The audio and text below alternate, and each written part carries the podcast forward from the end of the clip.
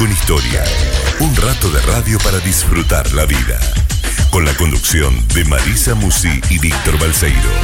Hasta las 20 por Radio Grote.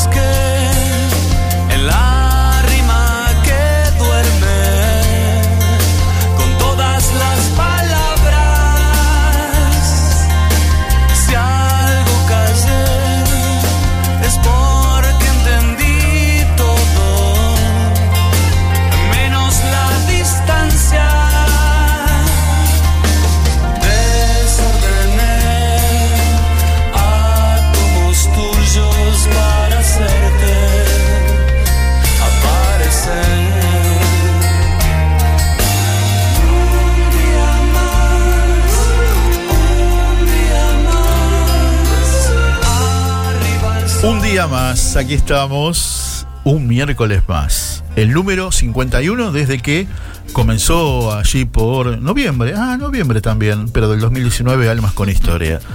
¿Cómo les va? ¿Cómo están? Espero que estén muy bien. Bienvenidos. Este, este rato de radio hasta la hora 20. Hoy nos portamos bien. Hasta la hora 20 vamos a estar. Eh, querido Dani Martín, nuestro querido operador de cada miércoles. Eh, espero que estén muy, muy bien. Y mi compañera de viaje. Yo me presenté, ¿no? No me presenté. Bueno, yo soy Víctor Balseiro y mi compañera de viaje de cada miércoles, Marisa Musi. ¿Cómo va?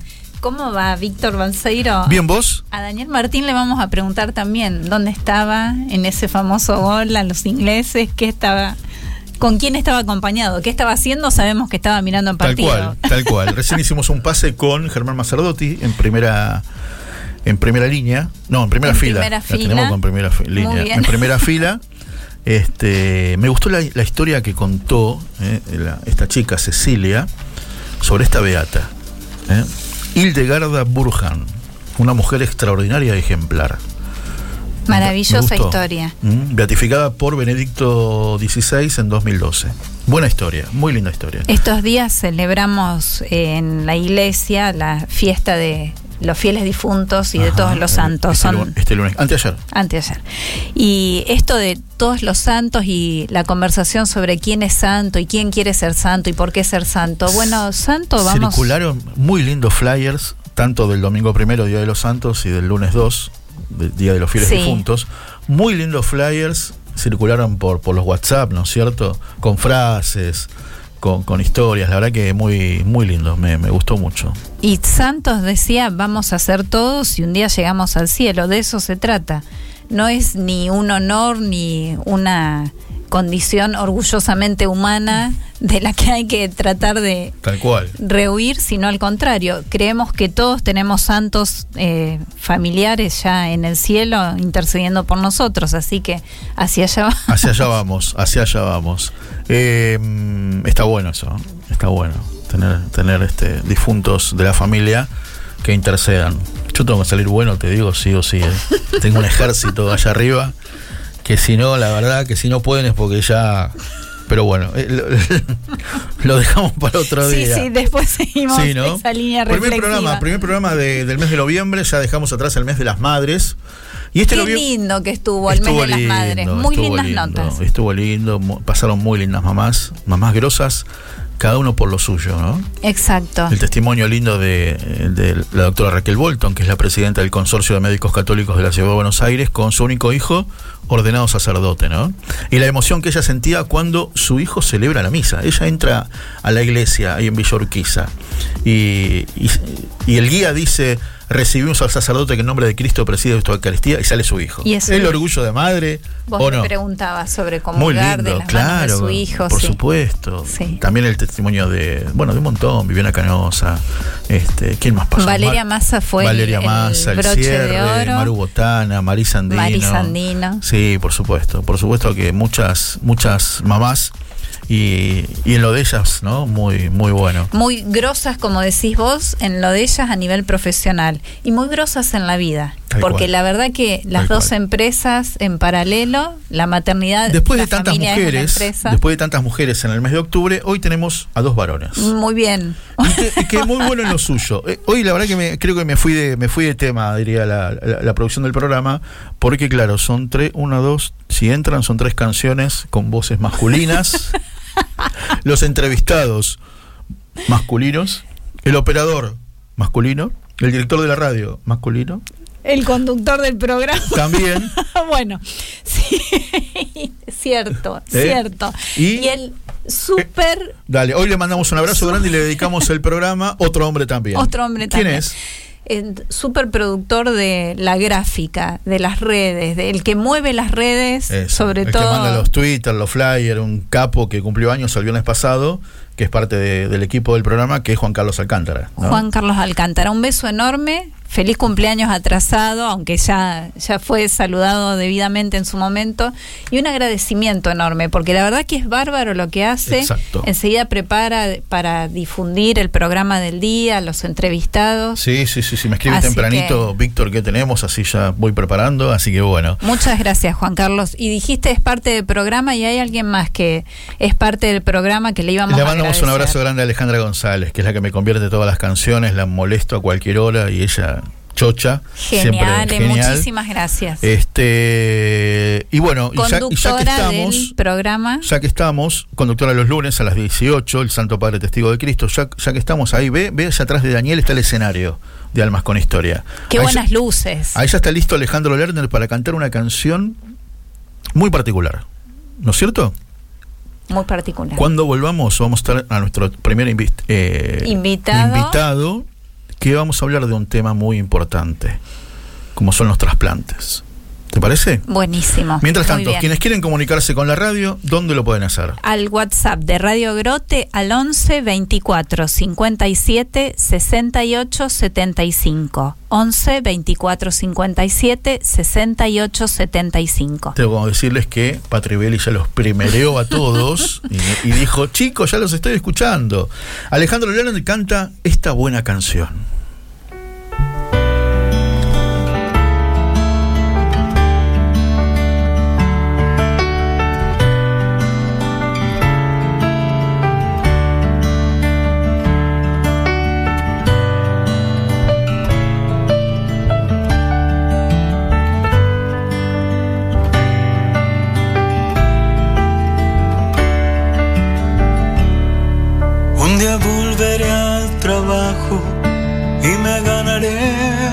Y a la hora del descanso me iré al bar de la otra esquina y con ropa de vagina me pediré un café. Un día de cualquier año volveré en el subterráneo y aunque suene un poco extraño voy a asiento gracias y sonrisas voy a ponerme de pie. Un día llegaré a mi casa dibujando la vereda, los perros paseando gente. Un día te daré un abrazo sin pensar en nada más. Un día ya no habrá más miedo, no habrá que tomar distancia, ya no habrá cerca ni lejos, volveremos a ser libres para reír o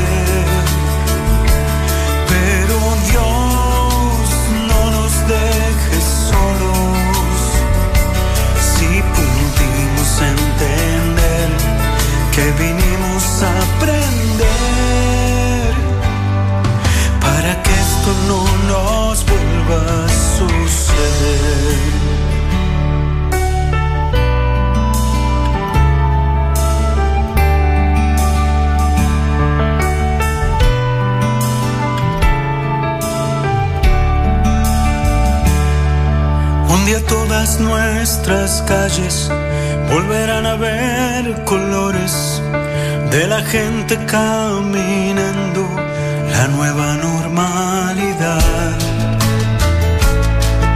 Un día llegará ese día donde ya no sea un sueño, habrá niños en las plazas y en un mar de carcajadas con alas desplegadas volveremos a volar.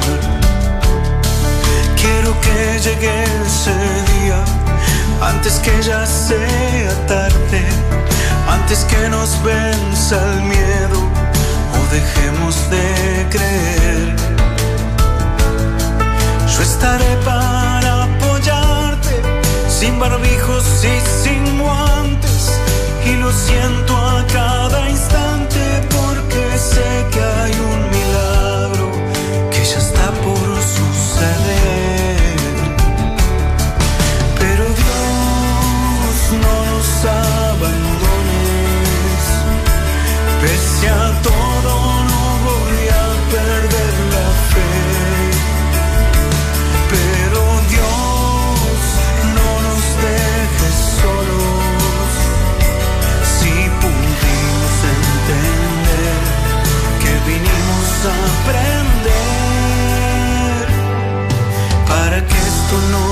vuelva a suceder.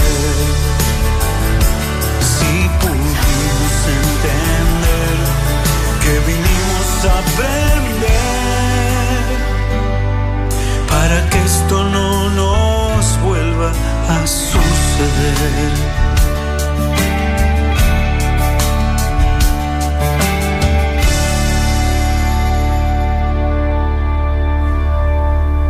Quédate hasta las 20 en Radio Grote. Siempre hay una historia para tu alma.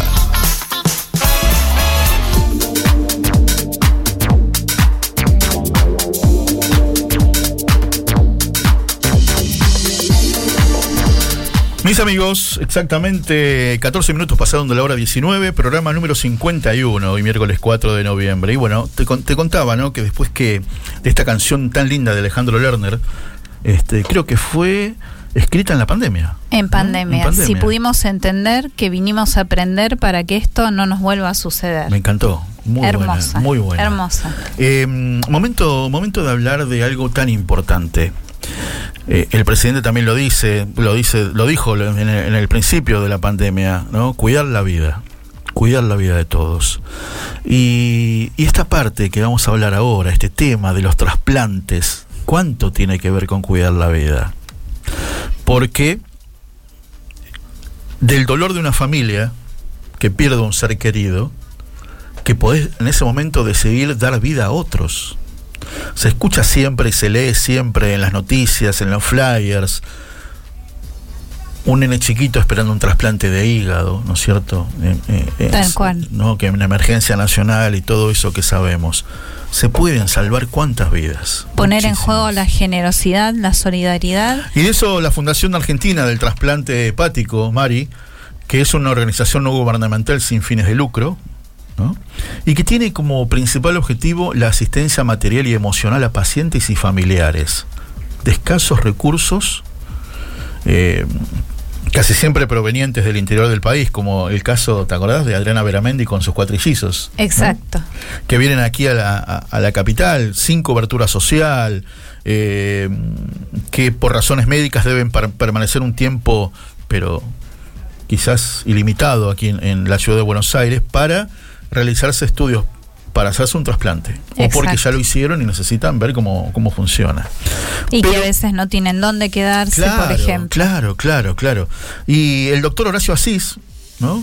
que está a cargo del área de trasplante hepático en distintos hospitales de la ciudad y de la provincia de Buenos Aires, es quien es presidente de esta Fundación Argentina del Trasplante Hepático.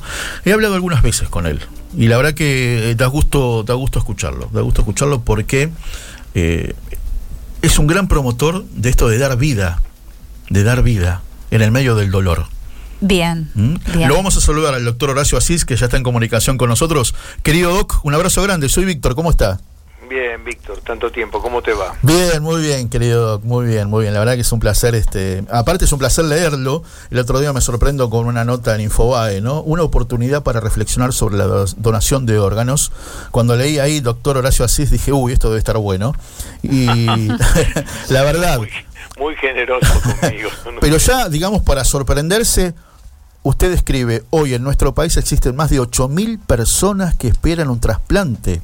¿Cómo se hace para transformar ese dolor o esa angustia en esperanza entonces? Y la verdad que eh, esa carta de opinión que yo eh, envié a Infobae está basado de que, viste, el tema de la donación de órganos tiene mucho que ver con, digamos, sin lugar a duda, con la decisión íntima y generosa de pensar que cuando una persona fallece puede tener un gesto hacia los que están esperando un trasplante y generar eh, en más de siete, ocho personas la posibilidad de seguir viviendo. Claro. Es un sistema transparente. Nosotros, la verdad que si de algo podemos estar orgullosos es que el sistema de donación de órganos, procuración y trasplantes que está encabezado obviamente por el INCUCAI es un sistema absolutamente transparente con gente formada al primerísimo nivel, y cuando digo esto lo que quiero decir es que nos da la seguridad de que a cada potencial donante eh, la intención primaria y a ultranza es salvarle la vida y cuando la vida no se puede salvar está la posibilidad de donar para generar nuevas oportunidades de vida. Y en este momento estamos en una situación difícil porque la donación de órganos ha caído más de un 30% por la pandemia. Claro hay menos personas que fallecen en condición de poder donar, porque muchas personas, vos sabés que cuando uno se muere de una enfermedad es probable que no tenga la posibilidad de donar. Mm. Los donantes son personas que fallecen sanas, accidentes, eh, eh, traumatismos eh, cráneoencefálicos, heridas de bala, etcétera, pero accidentes de tránsito y, todo eso ha disminuido con, con el, enclaustramiento de todo el mundo en su casa.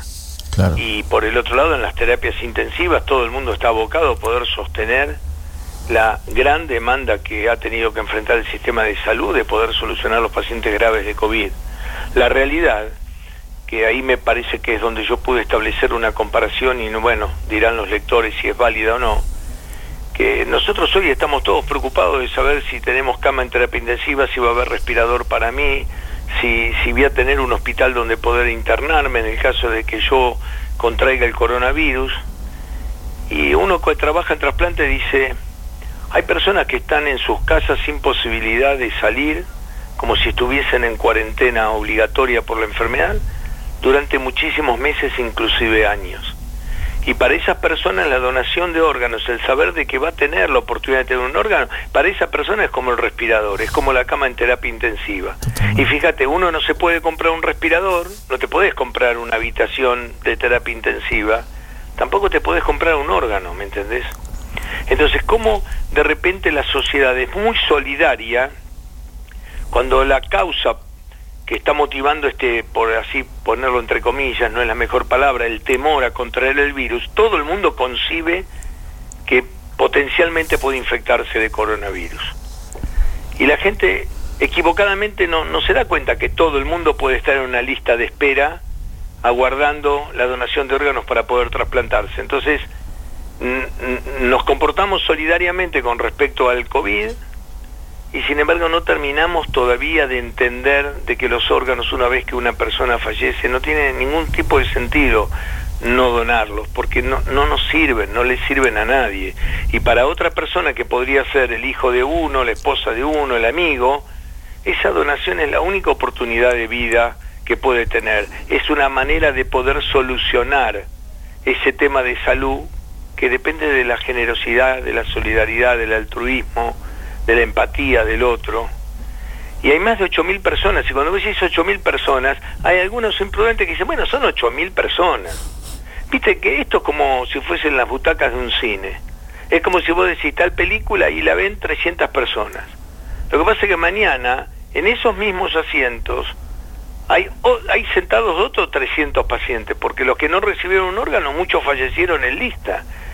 Y cada vez son más las enfermedades para las cuales el trasplante de órganos es la única y última posibilidad de vivir, porque la ciencia médica va entendiendo cómo son los mecanismos de algunas enfermedades y el reemplazo de ese órgano irreversiblemente dañado, la única posibilidad se puede hacer gracias a la donación de órganos. Entonces, en realidad es falaz el número de 8.000. Hoy son 8.000. Pero si uno pusiera nombre y apellido a cada una de esas 8.000 personas, mañana por ahí somos 8.000, pero con nombres diferentes, ¿me entendés? Totalmente. Entonces, la verdad es que yo creo que esto que nos asustó mucho, que todos podíamos vernos en la necesidad de ese respirador, nos unió por lo menos un tiempo en cuidarnos para cuidar al otro.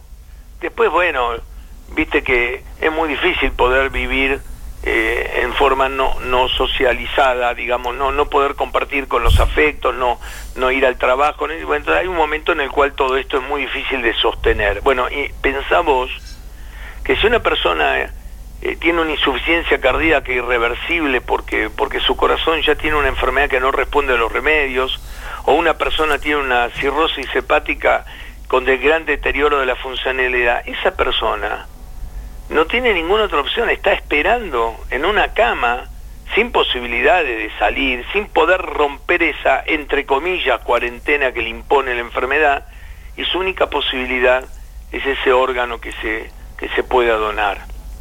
Doctor Marisa, lo saluda, un gusto ah, escucharlo. buenas tardes, ¿cómo te va? ¿Cuál sería un buen abordaje para la difusión y la promoción? Me imagino que es llegar a los familiares directos de, la persona fallecida. ¿Y cuál sería la perspectiva que incentive a mí me parece que lo que debemos hacer es insistir en algo que es la educación. Porque solo a través de la educación, aunque lleve más tiempo, que uno puede corregir tendencias y actitudes sociales, ¿me entendés? Es decir, si vos no sabés en qué consiste la necesidad de un trasplante, no sabés en qué consiste la muerte cerebral, es muy poco probable de que vos puedas eh, empatizar con la necesidad de otro, porque uno va a decir, no, bueno, pero si una persona tiene un accidente, mientras le late el corazón hay esperanza, bueno, mira, si tiene muerte cerebral, que late el corazón es algo temporario, que no va a definir que la persona va a volver a despertarse. Si uno tiene muerte cerebral está clínica y legalmente muerto y ese es el momento para donar. Pero te digo más, hoy en el país está vigente, ustedes saben, la ley que lleva el nombre de una criatura que falleció esperando un trasplante y que generó una discusión, a mi juicio, y apresurada, porque es una decisión que en la desesperación de los padres por los que habían vivido, cosa que tengo empatía absoluta y entiendo la situación porque no quiero ponerme en los zapatos de nadie que pierda un hijo esperando un trasplante, todo el mundo de la política votó por unanimidad una ley. Lo que pasa es que esa ley dice que si vos no dijiste que no querés ser donante, sos donante, por definición. Sí. A ver, en muchos lugares del mundo esta ley no dio finalmente resultados, dio en un momento determinado al principio y después se fue agotando eso. Porque la verdad que lo que transforma es un gesto de amor solidario hacia otra persona, lo terminás transformando, quieras o no quieras, y en forma indirecta, en un acto, digamos, de la justicia. Sí. hay una ley que te dice lo que tenés que hacer. De alguna manera es como que el Estado toma posesión de tus órganos sin necesidad de consultarte. Y yo entiendo que si hay algo maravilloso en la donación de órganos y el trasplante, en este mundo en el cual uno como médico está, y en el cual la sociedad tiene que participar indefectiblemente porque nadie está exento de necesitar un trasplante, si hay algo bello, es que es fruto del amor hasta en, hasta en el gesto de donar. Entonces, yo creo que si cada uno le dijese a su familiar cuál es su voluntad para cuando uno ya no esté vivo, es muy difícil que la familia no respete esa voluntad que uno expresó en vida. Hoy de todas maneras hay una ley que incrementó, yo no sé si es la ley que incrementó la mayor difusión, se incrementaron un poco los trasplantes en nuestro país, hay un poco más de donación, ahora bueno, es no se puede evaluar ahora porque hay caídas de más del 30% por las razones que le dije en pandemia, pero yo creo que es la educación. España, por ejemplo, que es el país con más donación por millón de habitantes, No tiene una, un donante rígido mediante una ley que dice si vos nos dijiste en vida que no querías ser donante, lo sos. Para eso sí, te, yo tuve oportunidad, vos vas a las escuelas en España, chicos de jardín de infantes están, eh, digamos, entre sus juegos tienen rompecabezas en los cuales a alguien le falta un órgano y es el compañero el que lo ayuda a tener la pieza que le falta. Claro. Y empiezan desde esa edad hasta finalizar la, la, la, la universidad y en todas las carreras y en todos los niveles vos ves que se habla este tema, se educa, se toma conciencia. Por ejemplo, y no quiero aburrirlos mucho, es mucho más probable que cualquiera de nosotros, los que estamos ahora hablando, Sí, integre mañana una lista de espera para un trasplante, pero muchísimo más frecuente que la posibilidad que tengamos de fallecer de una situación no vinculada a ninguna enfermedad y que nos dé la posibilidad de ser donantes. clarísimo, sí. Entonces, no es que uno tiene que pensar esto como relacionado a la muerte. Pensémoslo como relacionado a la vida. Es decir, esto es lo mismo que tener un COVID con función respiratoria comprometida y que no tengamos un respirador. Oh, Entonces todos nos movilizamos, se compraron cualquier cantidad de respiradores, pero por supuesto es necesario, se fortaleció el sistema médico. A mí esto me toca en forma directa. Pero ¿sabes una cosa? Hay otras situaciones en las cuales ni siquiera el gasto es comprar un aparato. Los órganos tampoco obviamente se pueden comprar, pero se puede educar se puede tratar de transformar la actitud de la sociedad en una actitud pro donación de órganos en base al convencimiento, porque decidir sobre cosas tan importantes, uno necesita estar educado para poder decidir libremente.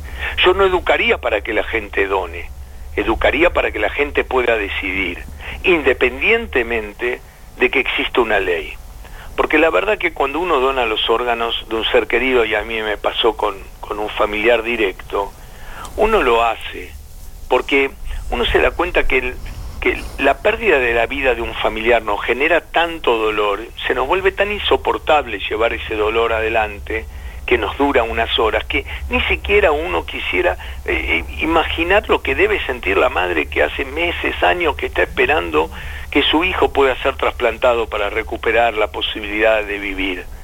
Quienes trabajamos en trasplantes vemos que las personas que se trasplantan, mira, vuelven a estudiar, las chicas pueden tener hijos, es decir, pueden generar vida después del trasplante, pueden formar su familia, pueden ser personas útiles en la, en la sociedad y no depender de una máquina para sostener una vida que no es digna.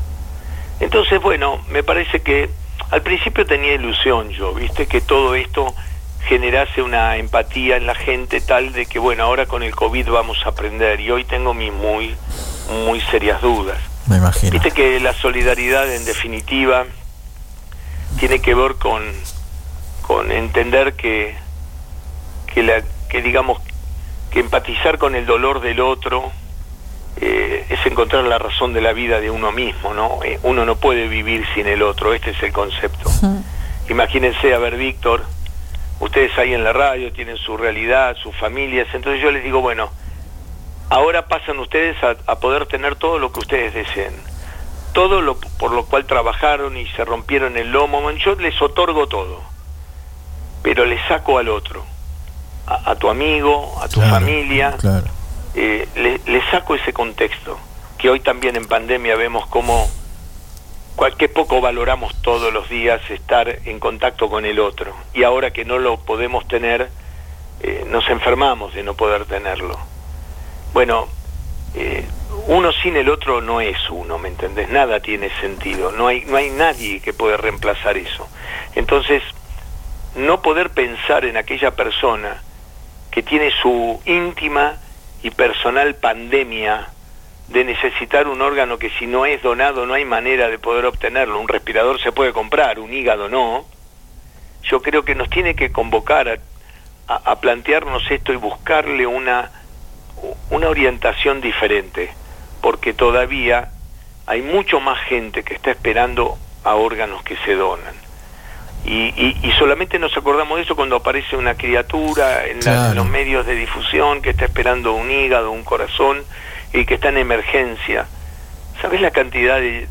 de chicos que yo tengo en situaciones muy críticas en la Fundación Argentina de Trasplante Hepático del interior del país, sin cobertura social, cuyos padres nunca pudieron lograr la posibilidad de, de, mostrar su dolor en los medios para que para ver si pueden si pueden generar empatía en alguien cosa que es tremendo, porque uno no tendría por qué andar mostrando el dolor personal para que haya otro que, que, tenga esa piedad de decir, bueno, che, a ver, eh, yo estoy con un familiar que está en, en, muerte cerebral, yo voy a llamar y que rápidamente quiero donar. No, no, no tiene sentido, ¿me entendés? No funcionan así las cosas.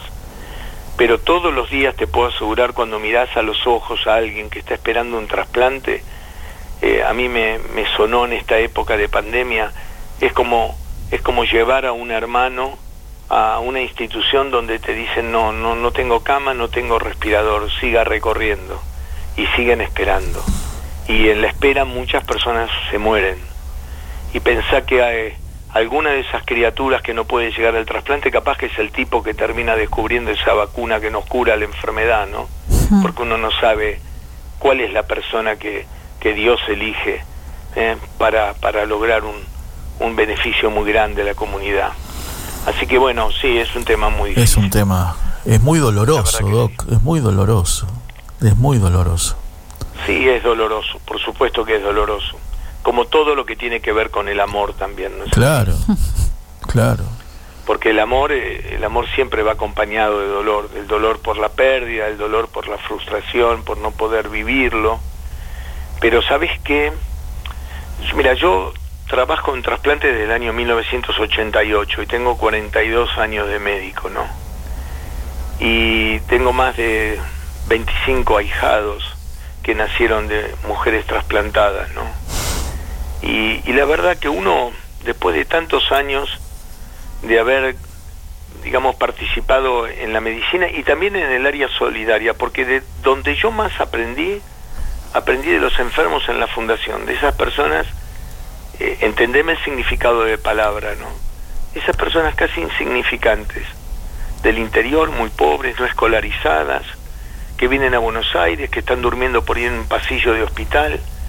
Por eso nosotros les ofrecemos en la fundación una habitación con baño, agua caliente, las cuatro comidas, la ropa, eh, los remedios, una escuela domiciliaria dentro del lugar donde ellos se alojan para que sus chicos sigan estudiando pese a la enfermedad mientras esperan, para que ese tiempo de espera sea un tiempo productivo, ganado, apostando al futuro. Eh, tienen su sala de rehabilitación, su consultorio odontológico, eh, y todo este servicio es gratuito. Y, y no maravilla. la cantidad de cosas que yo aprendí de cada uno de ellos. Eh, es otro mundo, ¿viste? Usted dijo, doctor, entender el significado de la palabra y este año en Almas con Historia, creo que en la mayoría de los programas estuvimos conversando con gente como usted que daba cuenta de esto en, todo el país. La solidaridad a flor de piel de quienes más necesitan en, en sí mismos esto. Es, es como generar desde abajo la estructura. Eh, veíamos comedores, eh, gente que, había estado en algún momento necesitada y ahora tenía un pan más en la mesa, entonces llamaba al, vecino para compartirlo. La verdad que se entiende claramente por dónde va el concepto y, creo que es lo que vivimos desde este lado de la historia en todo el país, esta solidaridad, este gestarse desde muy abajo, desde muy profundo, muy sencillamente. Sí, no te quepa la menor duda. Y además, digamos, yo por lo menos en lo personal no puedo concebir un mundo diferente, por más que vos puedas decir, bueno, doctor, usted es muy ingenuo, el mundo siempre fue igual. Bueno, así nos ha ido. Lo que pasa es que uno, vuelvo a insistir, haciendo un mínimo esfuerzo, que es ponerse en el lugar del otro, ahí uno rápidamente sabe qué es lo que tiene que hacer. Porque es tan viejo como la palabra de hacer por el otro lo que uno esperaría que hicieran con uno. Tal cual. Entonces, si yo tuviese un hijo enfermo que necesita un trasplante, me gustaría que este dolor mío no estuviese solo. Esa y es además la clave, muchas veces la ayuda en, en el mientras tanto. Es una palabra justa, una caricia a tiempo.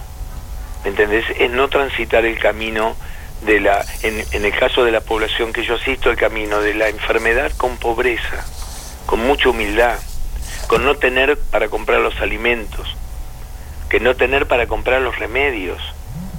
Vos no te imaginás lo que caminan madres y padres por conseguir el remedio que a veces nosotros ligeramente como médicos anotamos un nombre en un papel y le decimos tiene que tomar una cada ocho horas y no nos damos cuenta de que ese papel el papá o la mamá no lo puede leer porque no está escolarizado, ¿me entendés?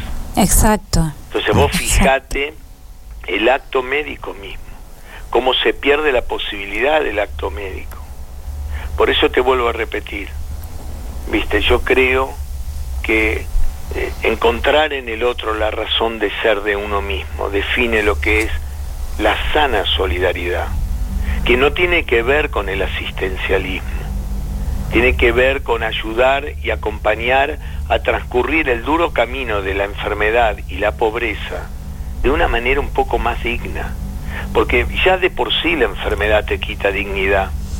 Vos pensalo, pensalo en vos, si tuvieras una enfermedad y estás en un hospital donde tu, tu, tu mismo cuerpo está expuesto a la mirada de todos, ¿eh? donde no te podés mirar al espejo porque la imagen que te devuelve el espejo no es la imagen que vos tenés de vos misma, Ujú.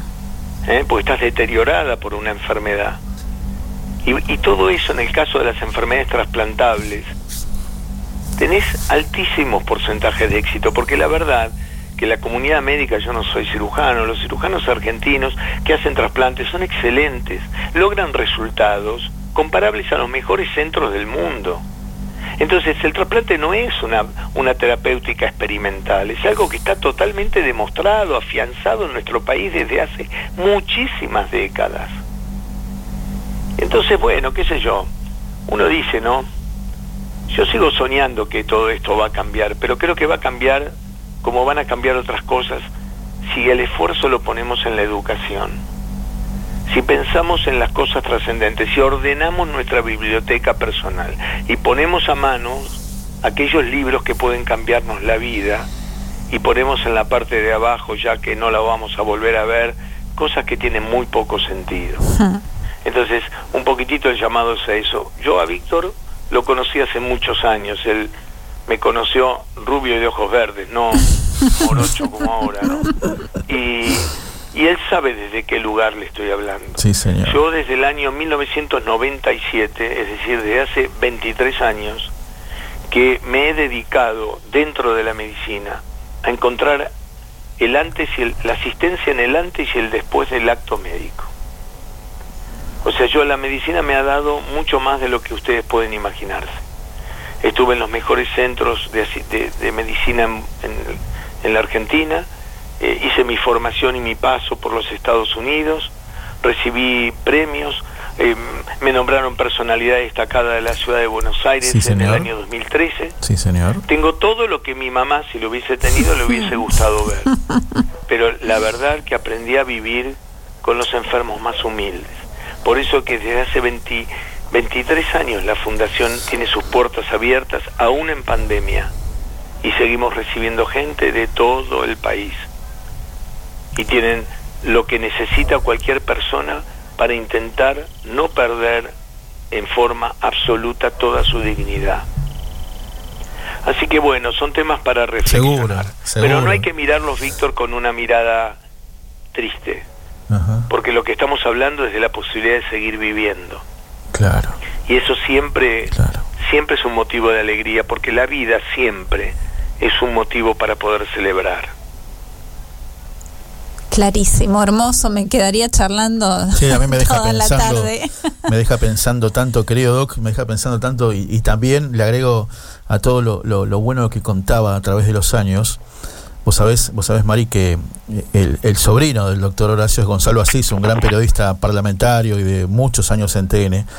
Uno que lo conoce a Gonzalo y, y te das cuenta cuando tiene que promocionar algún evento de la Fundación Argentina del Trasplante Hepático con el orgullo que lo hace porque su tío es el presidente. No es para menos. No es para cual. menos. Así que, así que Doc siempre, siempre la verdad que es una, una gran satisfacción escucharlo y lo vuelvo, lo vuelvo a ratificar. Así que bueno, le mandamos un gran abrazo, querido Doc. No, bueno, yo les agradezco mucho la deferencia de haberme llamado, Víctor, te lo agradezco desde el alma porque porque estás ofreciendo lo único que no vas a poder recuperar en tu vida, que es el tiempo que me diste. y espero haberte podido, eh, Por digamos, de alguna sí. manera retribuir ese hermoso gesto que ustedes Por supuesto que conmigo. Les agradezco desde el alma este llamado. Hay una, hay una cena virtual solidaria el 13 de noviembre, ¿no? Como todos los Eh, eventos de claro, este año. todos los meses. Ahora la hacemos virtual y normalmente no en pandemia vienen a, a comer a la fundación. Sí. Yo invito gente, 120, 130, 150 personas y además les cocino yo. Ahora se tiene que cocinar cada uno. Pero la sí, es genial. Ustedes se- Está bueno. se, están muriendo de envidia todos los restaurantes, hasta Francis Malman. Vos fíjate, les cobro una cena de un cubierto muy accesible, pero cada uno se tiene que hacer la comida y en su casa, ¿no? Claro. ¿Y eso incluye el laúd medieval o es aparte? ah, también saben eso. Bueno, no, bueno, la música está siempre porque es el lenguaje del alma. Claro que y sí. porque bueno. no necesitamos hablar un mismo idioma. Cuando escuchamos algo que nos conmueve el corazón, eh, estamos todos de acuerdo. Así que sí, la música siempre está presente. Sí, señor. Porque está presente en el ser humano. Sí, señor. claro. Es así. Un abrazo grande, querido les agradezco en el alma Gracias, que, doctor. que hayan dado este tiempo a mi persona. No, Ojalá por lo favor. merezca. Hasta pronto. Les agradezco. Mis buenos amigos del miércoles a esta hora, el doctor Horacio Asís, presidente de la Fundación Argentina de Trasplante Hepático, y la veía a Marisa anotar frases y frases y frases y frases. Y pensaba en nuestro primer Almas con Historia, que fue con el doctor Abel Albino. Cuánto Abel en Albino, común, ¿viste? cuántos corazones así desparramados por toda la Argentina. Yo me acordaba de, de- de otro profesional también, que debe tener más o menos el mismo vademecum de valores, que era, es el doctor Alberto Musi. ¿Mm? Así que, así que bueno, un abrazo grande a, a- a- a esos docs que, que, que, que da gusto. No sé por qué se dejó de aplaudir a las 21 horas, ¿te acordás? Cierto, cierto. que al principio se los aplaudía con tanta con tanta efusividad. Así que bueno, mis amigos, esto es Almas con Historia, vamos a escuchar música 11 24 57 68 75, llegó un mensaje, me encanta, me encanta que nos escriban, ustedes saben cómo es esto. Un Este, beso grande a Tito Garabal, el director de la radio, que hoy en el apuro arrancamos, pusimos primera Y y, no lo y saludamos. no lo saludamos.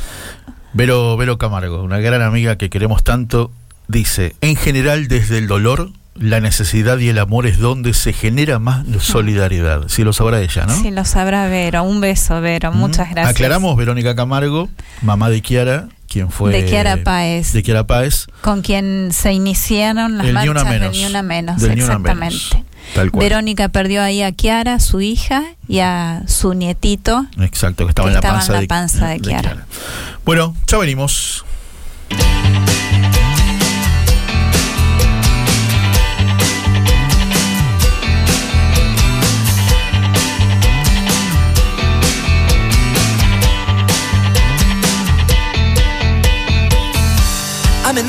Despierto y no encuentro el sentido. Aunque siempre me siento tan feliz de estar vivo. Cada tanto pregunto qué podría haber sido. Si tomaba otro rumbo y hacia otro destino. A veces tengo miedo de encontrarme solo y desnudo frente al espejo. Ponerme sincero en voz alta, oír lo que pienso. Un rayo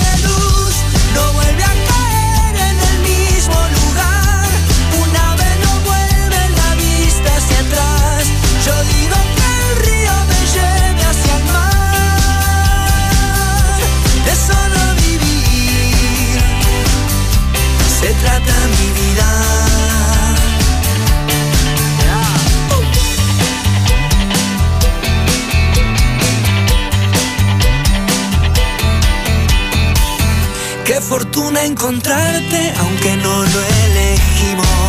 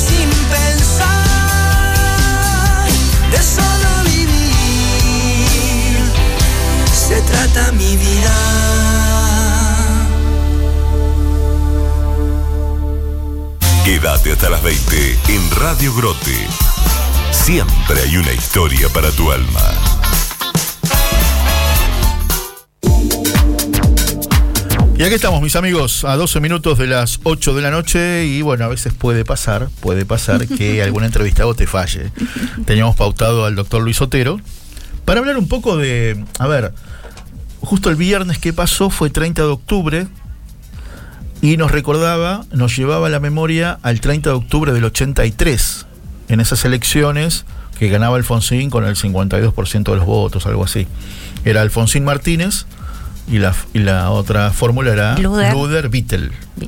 ¿Mm? Y, y para hablar un poco de, de- de- de esos, de esos recuerdos, cómo estamos, cómo estamos en Del regreso, del regreso, de la democracia en nuestro a la- país, De la democracia. Y algunas frases él dijo, ¿no? de qué valores se sustentan realmente de los que creemos de la democracia.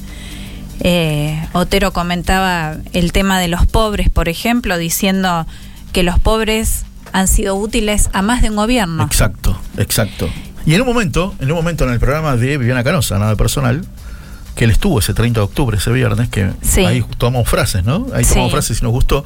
En algún momento él dice, eh, porque Viviana le dice, no, pero la iglesia, el Papa, ¿qué apoya? que yo? La iglesia, a ver, contame algo de la iglesia. Y, y él dice, pero la iglesia somos todos. La iglesia somos no son todos. solamente los curas, los obispos, los jerarcas. La iglesia somos todos. Me encantó. Yo como católico soy iglesia. Ahí estamos tratando, ahí me dijo, llámame. Entonces ahí vamos a tratar de, de conversar, aunque sea 10, 10 minutos, 12 minutos con él.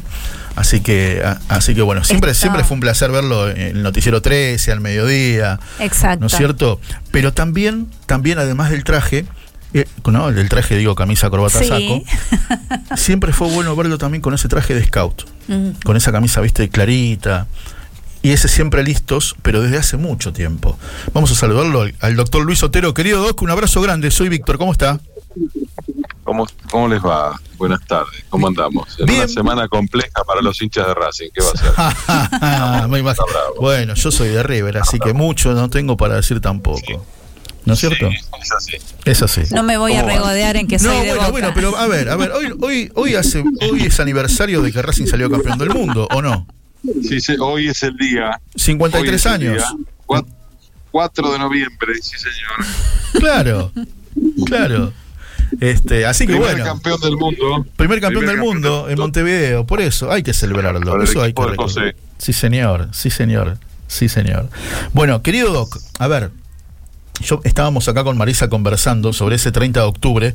Te vimos también en el programa de Viviana Canosa el viernes pasado. Y dijiste cosas muy interesantes, ¿no? A lo largo de estos 37 años, las cosas que, que nos han sucedido, con esta democracia que, que fuimos construyendo de a poco, bien o mal, pero que se construyó en- en- entre todos, ¿no es cierto? Algunos tirando para un lado, otros tirando para el otro, unos para arriba, otros para abajo. Pero a ver, eh, ¿qué, ¿qué recordás de aquel 30 de octubre del 83 cuando Alfonsín triunfaba? Días antes había estado en el obelisco, en ese obelisco que nunca más nadie volvió a llenarlo. Eh, ¿Qué recuerdos, querido Doc? Yo estaba preparando mis exámenes finales de la facultad de aquel año. Eh, estaba preparando derecho laboral y algunos, algunas materias más para dar. Y me preparaba para votar por primera vez en mi vida. Porque era mi primera vez. Claro. Tenía eh, 18 años y monedas. Así que era un novel votante y me tocó ese momento histórico, ¿no? Qué bueno. Era el de la, de la democracia después de, la, de una dictadura que Dios quiera que la dejemos para siempre atrás, que aprendamos la lección del autoritarismo y lo que provoca, del- de la enemistad y lo que provocan, de la falta de, de tolerancia con el que ve, piensa distinto y todo lo que te produce. Eh, en, en aquel momento lo viví con, con pasión y mucha alegría. Para mí fue una fiesta. una fiesta para mí y para la familia. Encima, imagínate, hincha de Racing, que ganemos algo, era una cosa una cosa que no, no, no te entraba en el mate. Sí, todo claro. el mundo decía, va a ganar Luder, va a ganar Luder, gana Luder, gana Luder, ganó Alfonsito, más. Ganamos nosotros. Claro. Y ganó. Y en realidad, la enseñanza más grande en aquel momento de euforia que teníamos, de que habíamos ganado, el mensaje de Alfonsín diciendo acá no ganó nadie, no le ganamos a nadie. Qué bueno. Acá ganamos todos. Qué bueno. Acá ganamos todos y el llamado a la unión nacional, que es lo más importante, que es lo que habría que, que replicar y volver a repetir y grabar en la piedra, ¿no? En este país bendito en donde eh, todos hablan de diálogo, pero ninguno lo practica. O por lo menos los que deberían, los que tienen la responsabilidad más grande de llamar al diálogo, no lo hacen. Lo dicen nomás, no, nos tenemos que poner de acuerdo, tenemos que dialogar. Cuando vas a la mesa del diálogo, te ponen un pel para arriba de la mesa y te dicen, firma acá. No, pero yo quería discutir un poco. No, no, firma ahí. Ah, no, entonces no querés dialogar. Vos sos una Claro. patria, vos sos una persona que no, no está con el acuerdo nacional, sos un vendepatria, y así termina la discusión. Totalmente. Totalmente. Y lamentablemente esto, este- esto es un ciclo que se ha repetido en nuestro país y que se vuelve a repetir. Que nu- nuevamente parece que no hubiéramos aprendido nada. Y sobre todo no aprendieron aquellos que estuvieron en el poder, o en realidad tienen aprendido otra doctrina que eh, implica un proyecto político que no es el del desarrollo de la re- democracia republicana, lo que nuestra constitución reza. Es otra cosa. Sí, señor. Sí, señor. Como por ejemplo cuidar la vida, ¿no? Entre otras cosas. Entre otras cosas. Entre otras cosas, pero como, como derecho fundamental del ser humano. Luis, Para mí, sí, sí, Marisa te saluda, un gusto escucharte. Hablabas del diálogo, ¿cuál sería la clave del diálogo? ¿La escucha? y lo primero que tenés que hacer cuando invitas a alguien a hablar es escucharlo. Tal es la base. No es bajar una bajada de línea. Totalmente. Lo mismo que con la educación. La educación no es una bajada de línea doctrinaria. Qué bueno. La educación es una un acompañamiento en el crecimiento y en el desarrollo integral de las personas. Y esto, en este esquema, no entra el adoctrinamiento, porque el adoctrinamiento es el achatamiento de la individualidad, el achatamiento de la espiritualidad y del, del razonamiento. Si vos imponés conocimientos sesgados, lo que estás haciendo es dañar a las personas. Porque no aprenden, no les enseñás a pensar, a crecer intelectualmente y espiritualmente. Les decís cómo tienen que ser y que vos sos como su papá. Que si no hacen lo que vos decís, chachás en la cola. Claro. Tal cual. Antes de poder comunicarnos con vos, Víctor comentaba al aire eh, tu entrevista con Viviana Canosa del viernes pasado. eh, el momento en que realmente. Fue muy linda entrevista, la disfrutamos mucho, sí, sí. Sí, todo muy bueno. Y cuando decías iglesia somos todos, la verdad que ahí Sí. no- nos sacudiste bastante porque pusimos las barbas en remojo. es que la iglesia no son los curas Exacto. o las monjas, somos todos. Somos todos y hay que, hay que vivir la, la fe. Este, sin decir, eh, viste que hay algunos que dicen, no, yo vivo la fe a mi manera, no, yo soy, yo soy católico pero a mi forma. Claro. Sos o no sos. Claro. Y si no sos, y, y si no lo tenés claro, si no lo tenés claro, te ayudamos a tenerlo claro, porque vos tenés responsabilidad en la construcción de la iglesia y de la comunidad religiosa. Tenés mucha responsabilidad. Y si algún cura no te gustó, o algún cura hizo las cosas mal, porque los hay y Sí, obvio. y como son seres humanos, sabrá, Exacto. entonces, este, no va a pasar, no puede pasar que vos reniegues de tu fe porque un ser humano se equivocó. Una persona hizo las cosas mal. Y te lo dice alguien que participó en denuncias contra curas pedófilos Sí. Y en el seguimiento de causas contra curas pedófilos, porque yo creo que esos curas no son de la iglesia, son infiltrados en la iglesia, que no le hacen bien y que hay que extirparlos de la iglesia, igual que los violentos, igual, igual que este, los corruptos, hay que extirparlos, porque no, no están viviendo su fe, Totalmente. porque no tienen nada que ver con la enseñanza de Cristo, nada. Ahora, cuando alguien mete la gamba o ves que se está torciendo, lo tenés que ir a buscar, lo tenés que acompañar, no lo podés ejecutar en la plaza pública. Pero si una persona, un, un pará, una persona, alguien que tiene la responsabilidad de conducir espiritualmente a una comunidad, comete atrocidades como el abuso de menores, ese no es cura. Ese no es cura, ese es un delincuente. Es un delincuente, Y clarísimo. no quiero decir malas palabras porque Clarísimo. estamos al aire. Es clarísimo, Doc. Me, me brotan Clarísimo. las malas palabras, ¿viste? Me, me- me- me surgen barbaridades para decir que no las quiero decir porque soy respetuoso de lo que están escuchando. Este, pero todos saben a lo que me refiero. A mí me han insultado por la calle porque el equipo de Telenoche Investiga denunció al cura Graci. No. Pero Claro. sí. Y además hemos sufrido persecución. Mm. Teníamos que sacarle la batería a los teléfonos para reunirnos y charlar. No podemos estar con el teléfono al lado porque no se escuchaban los teléfonos. Qué bárbaro.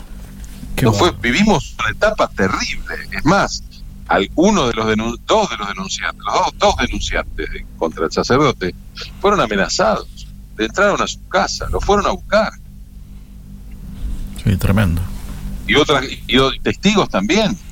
Entonces, se han vivido cosas tremendas. Tremendos. Entonces, tremendos. es muy importante que nosotros tengamos muy firme la- nuestra fe y nuestra convicción religiosa para construir esta iglesia y para que no siga perdiendo adeptos. Porque alguien me dice, y la gente está enojada con la iglesia católica. No, hermano.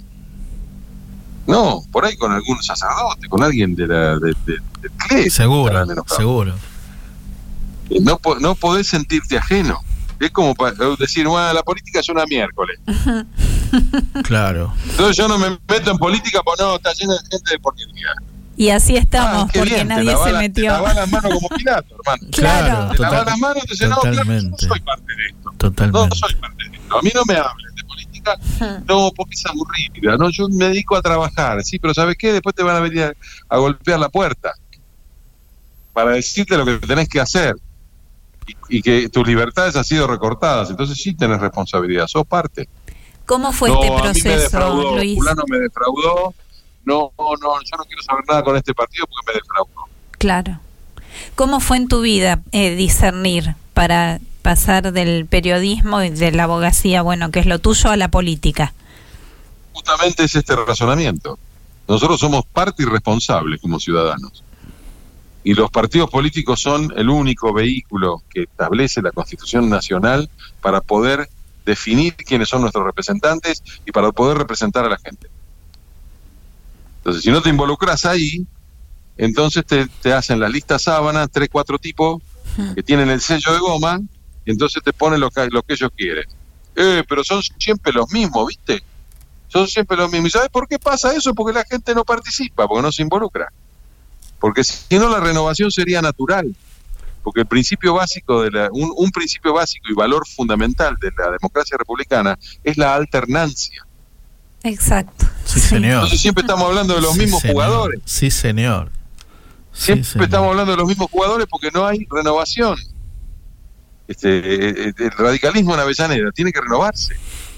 Tiene que tra- traer más gente. Por eso yo invito todo el tiempo a la gente a participar. Qué bueno. Vengan, vengan, Claro, vengan. claro, de eso se trata. Este, involúcrense en la vida interna del partido para poder aportar cosas, no para quejarse. Ujú. Qué bueno. No, es un partido que aprendió mucho de sí mismo porque tiene 130 años. ¿no? Es, Totalmente, es, este, totalmente. experiencia acumulada. Doc, a ver, a ver, hace muchos años que empezaste con los scouts, o sea, muchos años con cerca de los jóvenes. Si hoy, a 37 años de haber ¿no? democracia, viene uno de los jóvenes y te dice, Luis, ¿sabes qué? Estoy pensando, estoy terminando la facultad y, y estoy buscando algo en el exterior. ¿Qué hago? ¿Me voy o, o- o me quedo? ¿Sigo creyendo en este país que vos creíste? Ah, pero se me sale la tapa. Ahí. Se me suelta la cadena. Se me suelta la cadena. Me, me- te digo que no me te digo me sube la presión porque no tengo, gracias a Dios, el problema. Pero Qué este, bueno. me, se me salta la cadena porque digo, pero escúchame. Este, mucha gente vino a este país porque era la- como la tierra prometida y vos te vas a ir a otro lado para ser este, de- de ciudadano de segunda pudiendo pelear acá Qué bueno. vas a ir a otro lado a que te digan lo que tenés que hacer, cómo tenés que, Qué bueno. que- que- que vivir, este, y de qué vas a laburar, y además vas a laburar de cualquier cosa, porque no te van a dar el espacio que te pueden dar acá. Y pero acá no tengo oportunidades. Bueno, trabajemos para que las tengas. Y sabes qué, para eso tenés que participar. Muy Si bien. no lo intentaste en tu tierra, ¿no? ¿qué vas a intentar en otro lado? Claro. ¿Qué vas a intentar en otro lado? Es más, si ese pibe, ese scout, no me va a decir eso. Esa frase bien. no va a existir. Muy bien, muy bien. La frase no va a Clarísimo. existir. Clarísimo. Nosotros con a los scouts los acompañamos en su crecimiento para que sean ciudadanos positivos y agentes de cambio de su comunidad, en el partido que elijan, pero que sean fieles a los valores del movimiento, que no son ni más ni menos que los valores de la Constitución Nacional, de los mandamientos, de los valores éticos que son universalmente aceptados. el scout debe construir un mundo mejor y esto no es una, un delirio. ¿Qué, es construir el mundo mejor? Es cambiar lo que te rodea, lo que te circunda, es tratar de, influir positivamente en, tu entorno. Eso es cambiar el mundo. ¿Cuál es la salida para Argentina, Luis? Eh, que la democracia madure, que maduremos con ella, que participemos y que eh, aprendamos a gestionar el disenso que piensa distinto no es el enemigo. Acá tenemos mucha intolerancia de todos lados. Porque vos, tal cosa, y ustedes, tal otra, y ustedes cállense, si fue un desastre lo que hicieron. Es así la cosa. Tenemos que cambiar eso. Y cambiando ese chip intolerante y fascista, que es un sustrato que existe en nuestra comunidad, podemos llegar a construir algo mejor no es atacándonos, no es insultándonos, es proponiendo, es trabajando por, por los pibes, por nuestros pibes, por, por eh, nuestros nietos.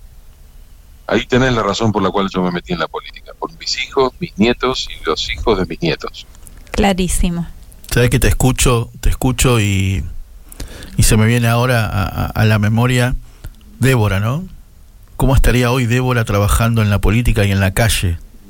y bueno, este, ya estaría en otro nivel. Porque sí, señor, eso, eso estoy totalmente Es una persona con, con, calidades humanas eh, muy, muy grandes, muy fuertes, muy profundas. Sí.